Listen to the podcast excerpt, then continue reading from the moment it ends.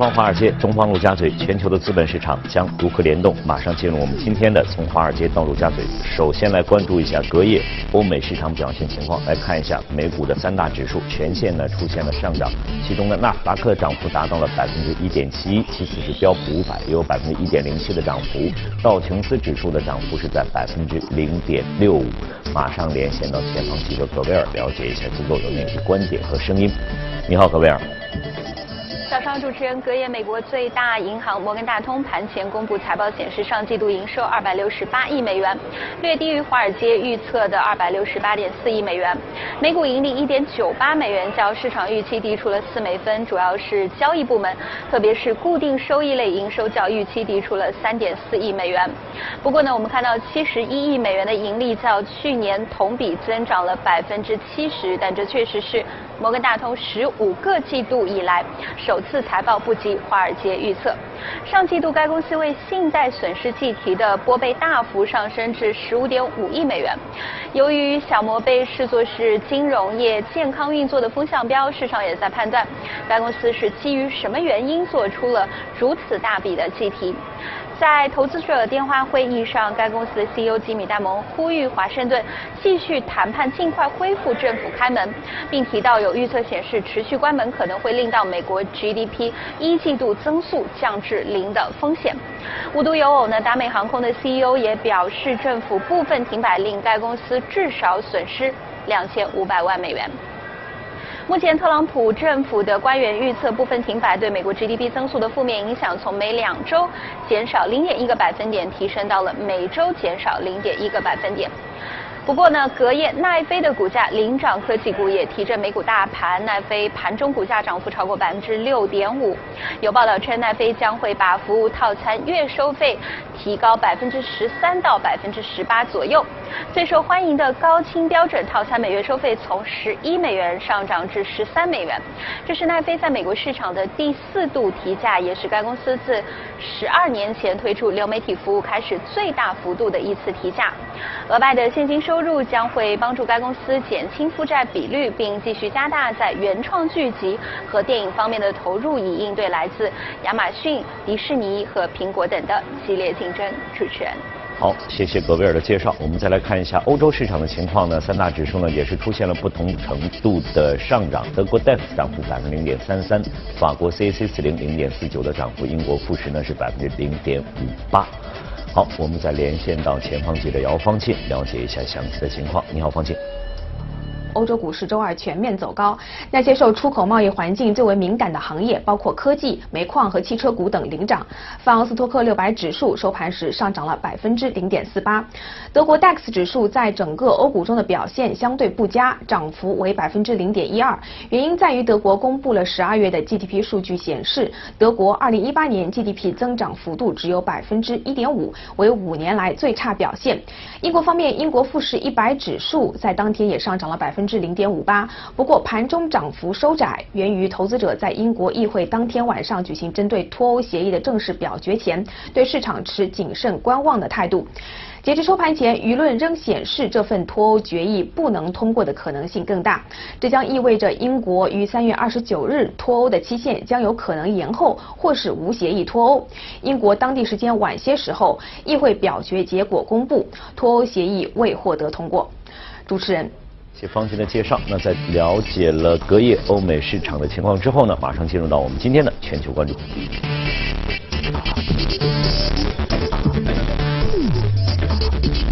好，今天呢，我们将和简家来关注一下，在最近的这个国际市场又有哪些话题啊？当然了，我们肯定逃不到呃逃不掉这个昨夜今晨的这个英国的这样一个脱欧协议。对。呃，我们刚才在新闻当中也报了。嗯。其实大家对这个预期都不太看好。对。但是没有想到的是，非常非常大的一个比例。对，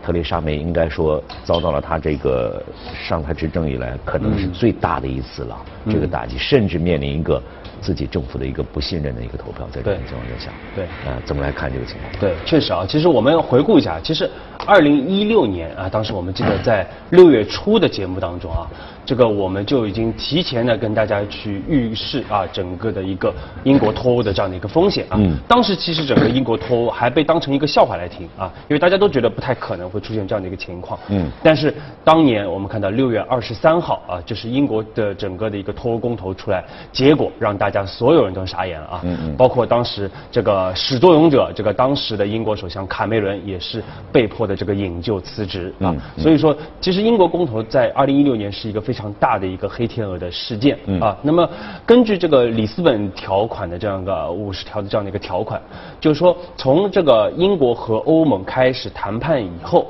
两年的时间啊，英国要正式脱欧。那么特蕾莎梅她作为新的这个首相，当时从一七年的三月二十九号开始和欧盟进行谈判。那么也就是说，到今年的二零一九年的三月二十九号嗯啊，英国要正式的要脱离欧盟啊。所以说，其实时间已经是非常的紧啊。所以大家为什么特别关注昨天的整个的一个英国脱欧协议在英国议会的这样的一个投票的一个结果啊？其实之前特蕾莎梅已经做了很多的一个工作啊，包括周一又是建议大家要第二次来重新来审视整个的一个啊这个议题啊，但是最终我们看到整个的一个结果出台。嗯嗯。大比例啊，百四百二十三票对这个 202两百零二票啊，这个是大比例的这样的一个落败啊，这样的一个结果。嗯对，那么我们就反过来说，如果说啊，我们往好里面想，如果说是议会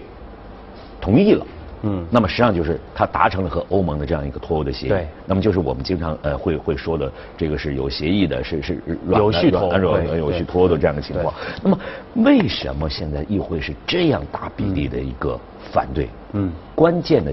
这个点肯定有它的一个理由在这里面。那么这个关键点是在哪里？其实我们觉得啊，关键的点还是在于这个爱尔兰和北爱尔兰这个边境的问题啊。因为其实脱离欧盟之后啊，其实我们说现在就是特蕾莎梅，其实她不希望爱尔兰和北爱尔兰它有一个明确的这样的一个边界啊。但是我们知道，如果一旦脱欧的话，那么呃。爱尔兰它还是它作为一个共和国，它还是欧盟欧盟的成员国对。但是北爱尔兰它又是脱离欧盟了，但是它又没有边界，嗯。所以其实这个其实就没有办法完成实质性的这样的一个脱欧的一个举措啊，嗯。所以这就是为什么这个很多议员明确反对整个的一个协议的一个但是实际上，在有关这个这个爱尔兰和北爱的这样的一个一个边界过程当中，欧盟是有自己的主意的。对。我记忆当中好像是我们先这样做几年，然后之后我会把这个还给你。嗯对。但英国这边好像就说你你你做多长时间？见。对你给不了我明确的时间，是不是议会他在他在担心这个是这个这个这会无限期的拖下去，会有这样一种情况所以。大家其实现在就是在这方面呢是没有办法达成一致啊。嗯但是我们说时间又很紧迫，因为今天已经被否决了啊。所以说 三个工作日，他必须得有拿出新的这样的一个方案。哎，对所以我们说这个第一个，要不就是欧盟很快的就是妥协啊，包括这个德国啊等等的一些主要的一些国家啊，明确的妥协，包括这个英国议会这边也让一步啊，那么最终达成一个妥协性的一个修改性的这样的一个方案啊，这是有可能而且重新投票，我们认为可能性还是有的啊。但是呢，这个还是要这个确实比较考验特蕾莎梅的这样的一个啊这谈判因为因为现在就是你让他三三个工作日拿出另外一份协议的话，其实大家也在很多的外界预判是不太可能的对，甚至很多人在想他有没有可能提前准备，这个也是不太可能的已经。哎，对，因为他其实之前已经谈了对。很多个月啊，这个甚至几年的这样的一个谈判都没有达达成。那么三天啊、能不能达成？这个我们说还是很难的。啊但是有一个但是有可能就是因为时间紧迫啊，最终我们说有可能会大逆转啊。但是这个大家去后面去这几天要去观察啊。那么第二个情况呢，就是我们说这个大家一直强调的这个二次公投。啊，是不是会重新的来推翻？啊？但是特蕾莎梅我说是一直明确强硬的反对对对。对因为这个确实是对英国整体的这样的一个政治的一个完整性，他认为是有很大的冲击的。那么，除非说是特蕾莎梅突然宣布下台，那么新换上来这样的一个首相啊，如果他愿意支持二次公投的话，那么有可能会来推进这啊个也就是他现在面临一个不信任的这个这个对投票，这是一个一个一个问题。所以他现在但是特蕾莎梅他明确表示我不会我不会辞职，我不会。啊，对对，所以说呢，我们说包括因为现在这个呃，作为反对党啊，就是工党这个科尔宾，他也是提出了这个不信任案。嗯但是我们说这个不信任案呢是很难被通过的啊。就算被通过啊，就是就算整个的一个英国议会。呃，这个重新的进行大选啊，包括整个执政党重新进行大选，就算科尔宾上台了啊，他也不一定会来推行二次公投啊，因为这个呢，其实他可能还是延续原来特蕾莎梅的整个的一个思路啊。嗯。那么就算是特，如果特蕾莎梅啊，因为他现在也很不太会去去重新的来提前进行大选啊，因为保守党他整个的一个领先的一个地位也不是很巩固啊，所以他也不愿意去赌这样的一个政治的这样的一个风险啊，所以说这个可能性都不太大。啊，那么还有一种就是我们说这个无序的脱欧，哎，这个就是在没有协议的情况下进行脱欧啊。那么这个呢，其实我们说大家还是要去担忧啊，包括要去提提防这样的一个风险的啊。因为这个首先对英国肯定是不利的啊，因为这个大家之前已经有很多的这样的一个讨论了。嗯。英国未来两年可能会持续的进入一个衰退的这个状况。那么其实包括对于欧盟。啊，我们说也相对于不利啊，有可能会拉低欧盟经济至少零点五个百分点啊，因为整个贸易啊，包括整个的一个金金融啊，有可能出现混乱的一个局面，包括对全球的一个经济啊，所以说这件事情，因为时间也不长了啊，就是未来的三天的时间，到二二十一号前，我们应该能看到整个的一个结果，嗯，所以大家还是要去重点去关注。其实这个无序的或者说硬脱欧的话，在这样一种情况之下，不单单是英国和欧盟不想看到，恐怕全世界的这个都都不因为。它这个影响面毕竟还不是简简单单就在欧盟的这样一个一个内部和英国之间的关系，而且就是说，我们三天时间，到底这个特蕾莎梅能否拿出这样一个替代的方案？嗯，那么这个政这个他这个政府的不信任投票，而且我记得当中好像在在有关这次的这个协议当中，就是在他执政的保守党的内部，嗯，实际上也是出现对。出现分歧的，对这个对于特蕾莎梅来讲，压力压力也是非非常大的这样情况。那么现在，如果我们从各个方面来做一个预判的话，哪一种可能性更大一些，或者哪一种可能性都存在？没有办法去去去去去来最终的一个一个一个判定吗？会有这样的其实我们反倒是倾向于啊，就是要不就是在因为时间很紧迫啊，所以有可能会达成这个啊一个妥协性的一个协议，这种可能性比较大。这个妥协性，比如说是是英国的政呃。保守的支持，包括欧盟，包括欧盟，包括他的议会，各个方面达成一个妥协性的协议啊。对，或者就是真的就是无序的脱欧啊，这个当然是大家最不希望看到的。但是目前这个概率也并不能排除，而且是一个比较大概率的这样的一个事件啊。所以说这两方面是我们更倾向有可能会出现的这样的一个变化。那么也就也就像刚才简家说的，可能所有的这样一个最终的一个结果还要看这三天。对，这三天包括英国的执政党，包括英国的议会，包括欧盟。对。欧盟当中的各个成员国，他们要去做，尤其是像德国这些主导的国家，他们要做些什么？对，这个是可能挺关键的。嗯，这个恐怕对于全世界的经济的投资者来讲，也是非常关键的一件事。那我们这个有关这个事儿呢，就先说到这儿吧，因为今天我们新闻呢也提到了很多哈。我们下面呢再来关注的是这个对于二零一九年的 A 股市场。美股市场，实际上今天早上呢，还还想到了这个美股。美股呢，在前段时间也说，哎呦，它现在可能是开始走一个下坡路，但是没想到在昨天，又又出现了相当不错的这样一个一个走势。那反过来，我们再不看 A 股，其实昨天 A 股的走势也是相当相当不错的。对。但是大家也担心是否会。中间会有什么反复？这个是比较关注的一个问题，在这里。对，其实我们说这个 A 股和美股啊，有很强的这样的一个联动作用啊。这个我们节目当中之前也多次提到过啊。那么其实，在二整个二零一八年，我们先回顾一下啊。其实二零一八年从三月份开始，我们当时就在节目中非常前瞻的提示了这个呃全球贸易摩擦升温的这样的一个风险啊，包括美联储持续加息的一个风险啊，也包括特朗普的整个税改对于美股和美元指数的一个啊这个压力的这样的一个风。险啊，其实给大家都做了很多的这个系统性风险的一个提示啊。嗯。那么去年我们知道整个市场不好啊，但是我们还是提示了一些结构性的机会啊，比如像黄金啊，像这个食品饮料啊，包括这个新能源汽车啊，也是有不错的这样的一个表现。那么展望二零一九年，其实我们说整个的一个呃市场表现，可能更多的还是和这个。全球央行的整个的一个货币政策是有很大的关系的啊。其实我们之前节目中也重点梳理过，就是全球四大央行整个货币政策的一个变化。对。那么美联储我们说现目前还是明歌暗音的这样的一个举措啊，就还是在一个收紧的一个动作啊。那么其他的三个主要央行，欧洲央行、日本央行，包括中国央行啊，其实都已经在开始转向或者继续维持它的一个宽松的一个政策。嗯。所以这样的一个啊，这样的一个呃。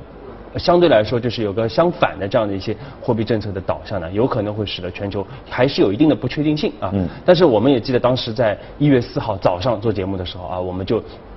明确的提出，就是一定要建议大家要去关注中国央行的一个货币政策的一个变化啊。那么确实我们看到，这个在晚上啊，这个一月四号晚上，嗯，这个中国央行就宣布去降息啊，降准降准，而且是一个百分点啊。那么这个力度其实是非常大的啊。所以中国的整个货币政策也开始转向偏松的这样的一个情况。那那么为什么我们说这个美股和 A 股的关联度非常大啊？包括最近我们看到同步的有这样的一个反弹的这样。的一个动作出现啊，就是因为美股和美国经济压力增强啊，其实。反倒会促进整个的一个 A 股市场的一个向好啊？怎么说？就是因为美股和美元的一个呃这个包括美国经济的一个下滑，会使得这个特朗普啊，包括美国政府，他对于中美达成贸易协议的这样的一个啊动机会来的更为的一个强烈啊。包括最近我们看到，其实啊相对来说整个呃基本面啊这个包括信息面还是偏利好的，就是大家有可能在这样的一个压力环境下，有可能会达成一定的一个协议。嗯。那么另外呢，我们说对于中国来说，我们看到也在加速的来推进我们自身的这样的一个改革的一个措施啊，包括我们看到对整个的一个知识产权的这样的一个保护啊，啊市场化的这样的一个动作啊，以及我们看到最近人民币也是相对来说走的是偏强的啊。那么另外，其实我们说整个资本开放的力度也在加大啊，包括我们看到 QF 的一个。呃，额度也是翻了一番啊，这个力度还是非常大的啊，更多的海外的资本会进入到整个 A 股的市场啊，那么这个呢，其实我们说对于整个的一个 A 股来说都是偏利好的这样的一个措施啊，那么包括我们刚才说到的整个的一个政策的一个放松啊，那么其实对于大家来扭转整个经济预期的一个悲观的一个预期，其实都是有很大的这样的一个促进的作用的啊，所以说这个确实从各个角度来说目前的整个的一个政策面都是相对来说偏利好的。那么，另外我们说到就是整个的一个 A 股的目前的一个估值啊，特别是可比估值来说，应该已经是降到了二零零八年十一月份，也就是上轮熊市底端的这样的一个这个估值的一个水平啊。所以目前整个 A 股的估值，在全球的角度来说，都是一个非常具有吸引力的。这样的一个估值啊，嗯，所以再加上这个刚才说的一些政策面的一些利好啊，所以我们认为对于 A 股来说，至少二零一九年它的整个赚钱效应应该会比二零一八年要来的更多一点啊，来的更好一点啊。当然我们要强调。就是中期整个的一个经济下行的压力，包括全球经济下行的压力还是存在的啊。嗯。所以说，短期之内大家可以去搏一把反弹啊，但是从中期来说，还是要提防整个由于整个基本面啊，包括整个经济下行压力啊，包括我们说这个英国脱欧啊，是否会继续拖累整个全球经济啊？这个风险，我们说还是大家还是要去重点。也就是现在呢，可能出现的就是说短期的一个反弹。对。但实际上这个。大的这样一个趋势还没有完全的反转过来，是这样一个情况。那么只能大家去找这样的一些结构性的这样的机会，去找这样的机会在这里面啊。但是。也是要注意随时可能出现的调整的这样一个风险是在这里。嗯，所以说系统性的反弹的可能性不大，就是大反转的可能性不大。对。但是我们可以去找一些啊，或者是更多的去积极的去关注一些结构性的。嗯嗯。好，那有关这个 A 股的话题呢，我们也说到这儿。下面呢，我们来关注一下今天呢，我们要给各位提供的这个热股的具体的情况。好，来看一下我们今天提到的这个股票呢，是大全新能源，属于光伏板块。嗯。呃，是一家多晶硅企业，为什么会提到这样的一家？好像我们很久没有涉及到了，是对对，因为对，因为光伏啊，其实因为过去几年整个产能的这样的一个呃过剩啊，其实我们有很长一段时间没有推荐整个光伏板块了啊。嗯嗯。但是。今天我们说又建议大家要来重新的来关注整个光伏的板块啊。那么一方面我们说这个先说这个大全新能源啊，这个也是一家中概股的一个公司哦啊。那么它其实在全球它都是具有非常强的这个成本优势的这样的一家多晶硅的一些一个生产企业。那么为什么它具有成本优势啊？一方面它技术非常的领先，另外它所处的地方很特殊啊，在新疆的石河子啊，因为那个地方它其实它有独立的这样的一个上网的这样的一个电价啊，这个工业电价呢。只有两毛九每度电的这样的一个成本啊，所以导致它的包括它的技术的一个啊优势啊，使得这个公司它整体的整个的一个产品的一个生产成本来的非常的低啊，包括我们看到这个呃，它二零一七年啊，我们算了一下，它二零一七年整个的一个现金的成本差不多是在七公呃七美元每公斤啊，那么全成本是在八点八美元每公斤，嗯啊，而目前的整个的一个这个。硅料的一个售价是差差不多十九美元每公斤的一个水平啊，所以它的毛利还是在维持在百分之五十以上的，而且它后面还有很多的这样的新的产能的一个投放啊，更先进的一些产能的投放，所以未来我们预计它的整个成本会降到七美元每公斤的这样的一个水平啊。那么另外公司它。它的整个的一个除了成本的优势以外啊，它的这个产品的一个品质也非常的好啊，因为它二零一六年就是达到了国家的一级的标准啊，而且我们看到整个的一个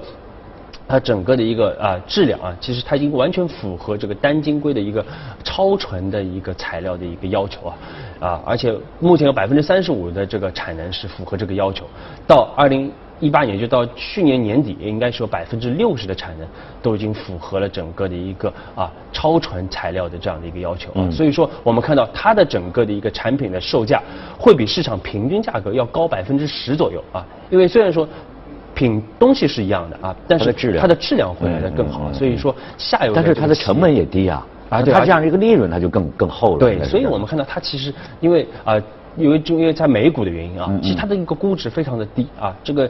呃这个目前整个的一个估值差不多只有四五倍的一个 PE 的一个水平啊，所以说这个确实是一家非常优秀的这样的一个这个光伏的这样的一个企业。嗯，那么最近其实我们看到，无论是中概股还是在 A 股啊，其实整个光伏板块都有很明显的这样的一个异动啊。那么这个主要我们说还是和这个一月九号这个发改委和能源局所公布的这样的一个啊这个无补贴的一个光伏和风电的一个上网的这样的一个通知是有关系的啊。那么。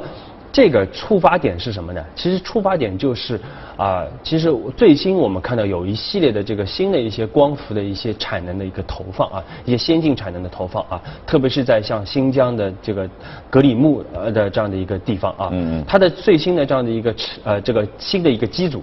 它的整个发电成本啊，就光伏的发电成本已经低于。当地的这样的一个煤电的这样的一个发电的一个成本啊，就是说在没有补贴的情况下，它已经呃已经比煤电的这样的一个成本来的更低了，替代作用就很明显了。所以这就叫我们说叫平价上网啊，这样的一个平价上网，其实在中国已经完全的实现了啊，这个是有非常重要的一个指标性和标杆性的这样的一个意义存在。那么，因为在国外呢，其实早几年已经是实现了这个光伏的平价上网啊。因为国外它相对来说环保可能要求更更高一点啊，所以它综综合的整个的一个发电成本是更高的啊。但是在国内我们说啊，这个也是刚刚开始实现了这个这个光伏的真正的平价上网。嗯。所以这是为什么这个。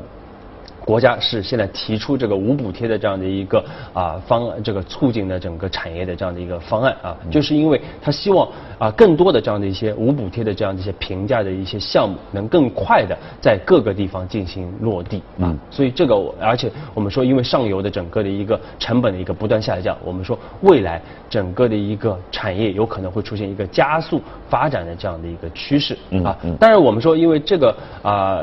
方案的一个政政策的一个推出啊。并不是说现在光伏马上就取消补贴了啊，嗯，对，因为在对，因为其实目前我们说至少到未来两年啊，一九年、二零年、二一年，对，还有可能会这个还还是会继续这个补贴还会延续啊，对。于这个可再生能源的补贴还会延续，对，不会一下给它取消掉，取消掉，对，因为我们说其实目前新增机组的这个补贴量已经非常的小了啊，嗯，成这个非常小啊，每年可能就是新增差不多六十亿。元这样的一个补贴啊，所以说力度啊，这个这个其实耗用的整个的一个财政的资金其实量是不大的啊。嗯嗯。那么到了二零二一年，我们说真正的有可能我们会看到。在全国的一个范围啊，都会实现一个无补贴的一个光伏的一个平价上网啊，所以未来整个新能源在整个的一个整体能源中的一个占比啊，有望出现一个明显的一个提升。嗯，所以这个我们说这个政策，包括这个指标性的这个事件的一个意义还是非常的大的。嗯，就是未来我们说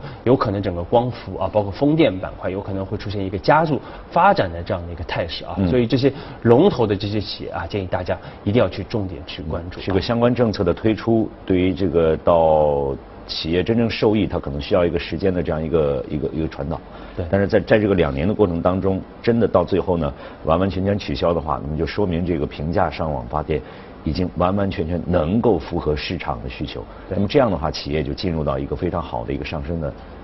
通道当中对啊，应该是这样一个状态。对，啊就是啊无补贴，在没有补贴的情况下啊，它能完成自己的对完成自己的嗯一个造血的一个功能嗯啊。包括我们看到，其实，在很多的环节，它的其实一个利润率啊，它已经保持一个能够非常吸引力的这样的一个盈利能力了啊。所以说，这个我们说这个行业的这已经到了一个很重要的一个拐点啊未来会有一个加速发展的这样的一个态势。嗯，然后刚才呢，在我们的屏幕上呢，也打出了就是相关的光伏的一些受益的标的啊，各位呢也可以具体的来关注一下。像我们现在屏幕上所显示的，也包括这个大全新能源在内的这样一个中概股的情况。